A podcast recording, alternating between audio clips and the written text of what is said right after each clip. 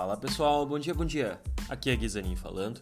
Hoje dia 1 de julho de 2021, quinta-feira, início de segundo semestre. E esse é o Bom Dia USA, um podcast direcionado aos clientes da Event Securities. Primeiro, como sempre, vamos falar de ontem. Os mercados americanos tiveram um desempenho misto nessa última quarta-feira, entre Dow Jones e S&P 500 no território positivo, sendo que o S&P 500 renovou máximas históricas pelo quinto dia consecutivo e o Nasdaq fechou em leve queda. Dow Jones então subiu mais 0,61, S&P 500 mais 0,21 e o Nasdaq menos 0,17. O que foram os market movers do dia de ontem? O setor financeiro continuou a sustentar seus ganhos recentes, os principais bancos de Wall Street, como Goldman Sachs, Citigroup, Morgan Stanley, subindo mais de 1%.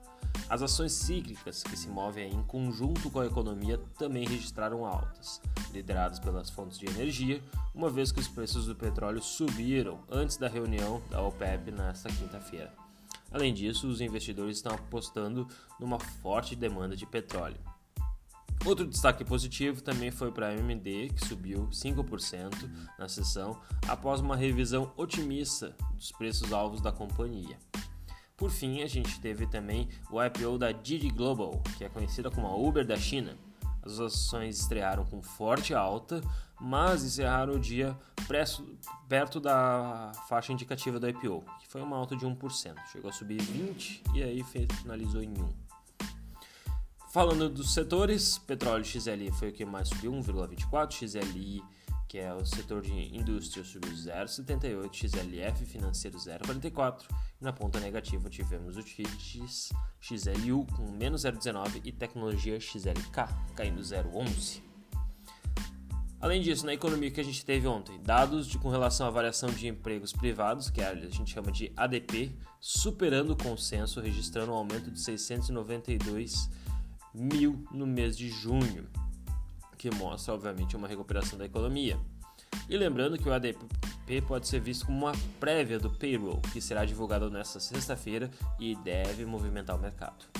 Os dados de vendas de casas pendentes semanais saltaram em maio para o seu nível mais alto desde 2005.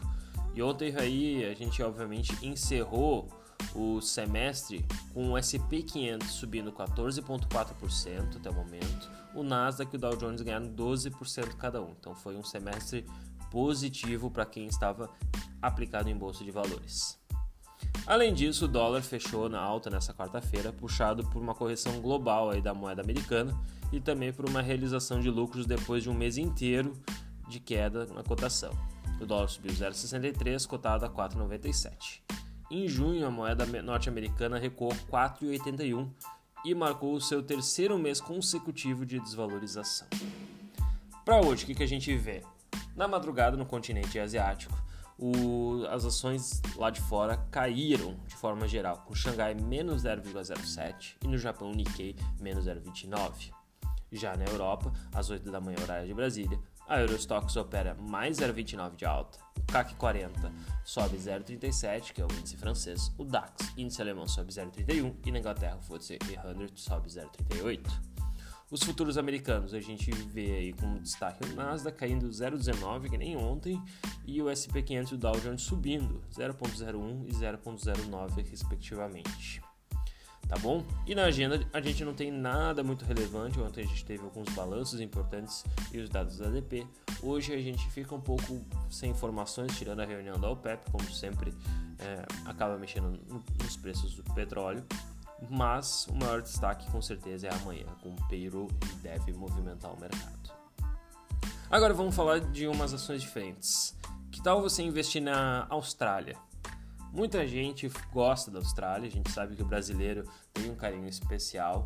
É um país que é muito receptível a, a pessoas estrangeiras e os brasileiros estão muito acostumados. A gente sempre fala aí pessoas que querem ir para o exterior, querem passar um tempo, conseguir um trabalho, tentar fazer uma vida diferente. Existe no Brasil a gente vê bastante como a Austrália e a, o Canadá.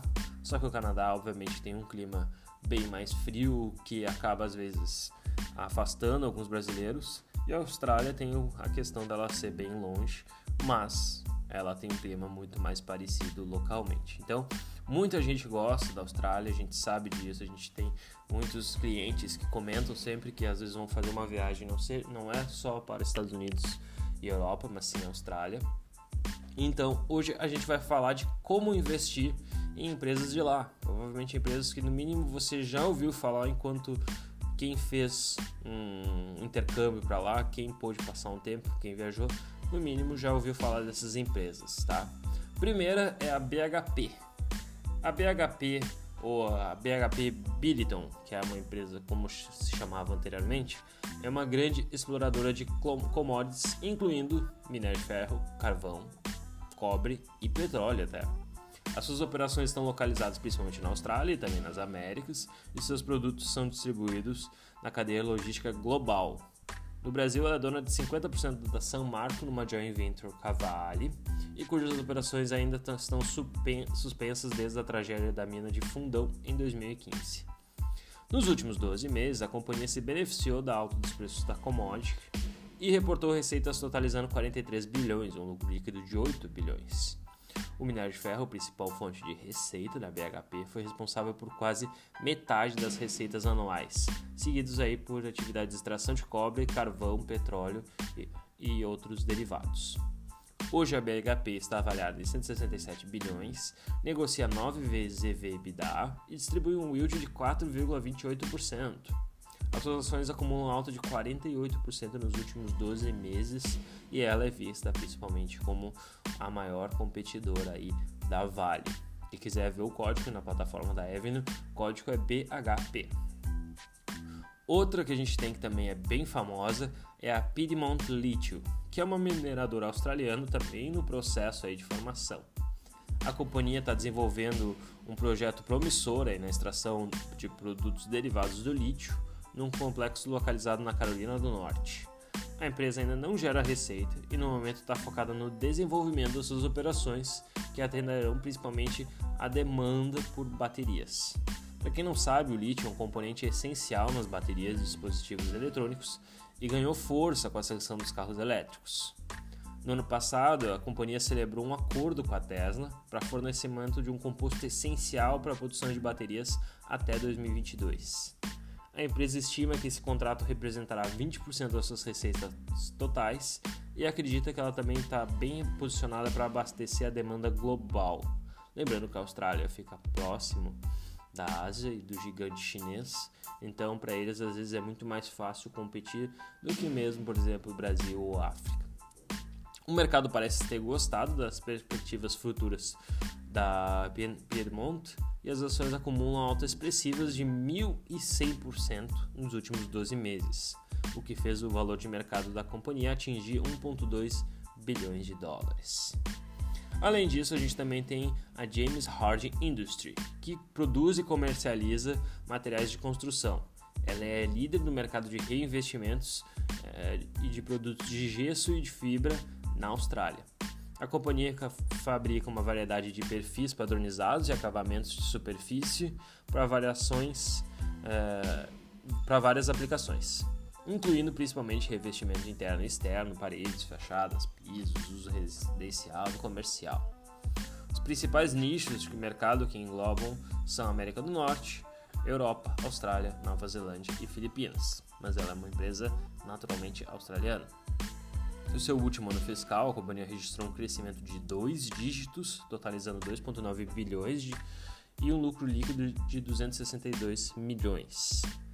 A empresa sentiu principalmente um aumento nas vendas no seu segmento operacional, com destaque para a América do Norte, que hoje é a sua principal fonte de receitas, e viu as suas vendas crescerem 12%. A James Hard está avaliada hoje em 15 bilhões de dólares, negocia 22 vezes lucro para 2021 e conta com um yield de 2%. As suas ações registraram altas de 91% nos últimos 12 meses. O código da James Hard Industry é JHX. O, o código da Piedmont Lithium é PLL. E o código da BHP é BHP. Por fim, mas não menos importante, a gente sabe que muita gente gosta de ETFs. Então vamos falar um ETF para quem quer se expor apenas à Austrália. Existe os ETFs da família iShare, MC, MSCI, que são muito famosos por é, rastrearem alguns países, incluindo eles, por exemplo, Brasil, Austrália, Alemanha, Canadá, entre outros. Para a Austrália é bem simples, você pode pegar o código EWA. Lembrando que todos, famílias, todos os ETFs da família uh, iShares começam com EW e aí a próxima letra geralmente é um país. O EWA, que é da Austrália, é uma opção líquida para quem deseja se expor ao mercado australiano. Esse índice conta com 68 ativos, no entanto, quase metade dele está concentrado em 10 empresas, que incluem Commonwealth Bank, que também é outro gigantesco australiano, para quem já foi lá, no mínimo já viu o seu logo amarelo, a mineradora BHP, que é muito relevante, e a empresa de biotecnologia CSL Limited. O ETF possui cerca de 1,5 bilhão de dólares sobre ativos, em ativos sob gestão, tem uma taxa de administração de 0,51, meio padrão para esse tipo de ETF, e no ano ele registra uma alta de quase 11%.